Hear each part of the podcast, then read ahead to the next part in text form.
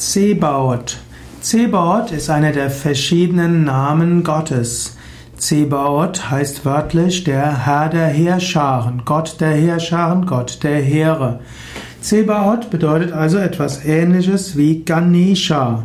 Isha heißt Herr, Gana sind die Heerscharen, die Engelswesen.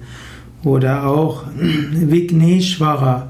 Hm? Gut, Vigneshwara heißt der Gott, der alle Hindernisse überwindet, aber Ganapati. Pati heißt wieder Herr, Gana der Herrscharen.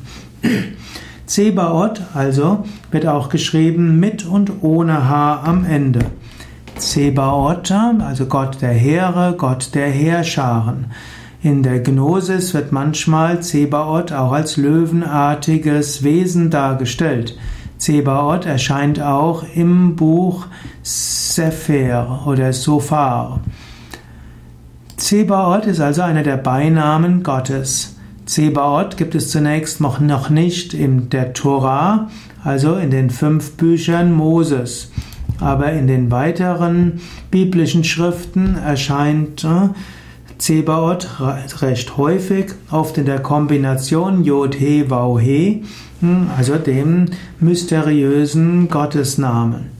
Manche denken, dass Zebaoth vielleicht die Summe aller Kosmosmächte und Engelswesen ist, andere sagen, es sei letztlich die Gesamtheit der Gegenwart Gottes.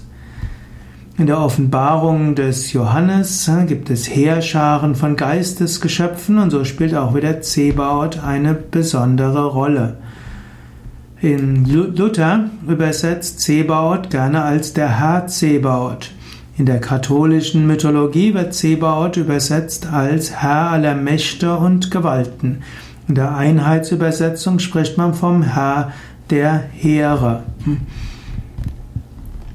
So gibt es also verschiedene Deutungen von Zebaoth und verschiedene Erläuterungen.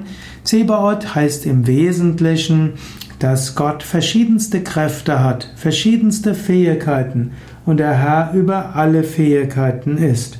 Wenn du also deine Fähigkeiten kultivieren willst, kannst du dich an Gott wenden. Und umgekehrt, die verschiedenen Fähigkeiten, die du selbst hast, sind letztlich Fähigkeiten Gottes, Gaben, die dir Gott gegeben hat.